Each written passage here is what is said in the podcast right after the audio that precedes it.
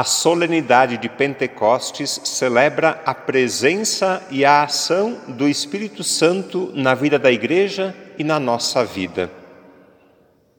Sabemos muito bem que o Espírito Santo não é uma pombinha, não é uma bandeira, não é o vento, não são línguas de fogo.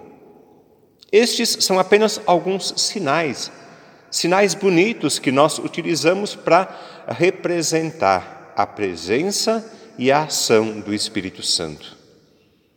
Nós sabemos, cremos e afirmamos que o Espírito Santo é uma pessoa, a terceira pessoa da Santíssima Trindade: Pai, Filho e Espírito Santo. O Espírito Santo foi prometido por Jesus quando disse aos discípulos que enviaria o defensor, o advogado, o paráclito, o Consolador, o Espírito da Verdade. No dia de Pentecostes, o Espírito Santo desceu sobre os discípulos em forma de línguas de fogo. Ele encheu com um forte vento a casa onde eles se encontravam. Encheu também de força e coragem aqueles que antes eram fracos e medrosos. Com a vinda do Espírito Santo, houve uma grande mudança, uma grande transformação na vida dos discípulos, que se tornaram missionários. O Espírito Santo acompanhou também a missão de Jesus. Foi seu companheiro inseparável. O Espírito Santo continua acompanhando a missão da igreja. Ele nos acompanha hoje também. Para nós também, ele é companheiro inseparável. Hoje, o Espírito Santo nos ajuda a construir unidade, respeitando a diversidade de dons e carismas. Ele nos torna comunidade, igreja, membros do corpo de Cristo. Em tempos de pandemia e vacinação, acho que podemos usar a imagem da vacina também para falar do Espírito Santo.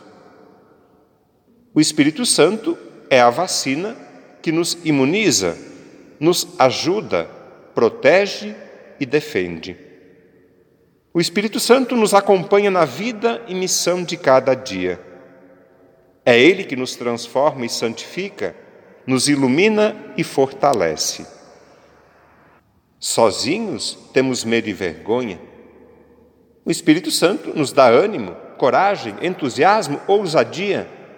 Ele nos revigora é uma vacina poderosa, sem contraindicação, 100% eficaz. Sozinhos, sem vacina, ou melhor, sem o Espírito Santo, vivemos trancados, acomodados, inseguros. Com o Espírito Santo, somos igreja em saída, que vai ao encontro, que toma a iniciativa, que acolhe e abraça, que vive a alegria do Evangelho.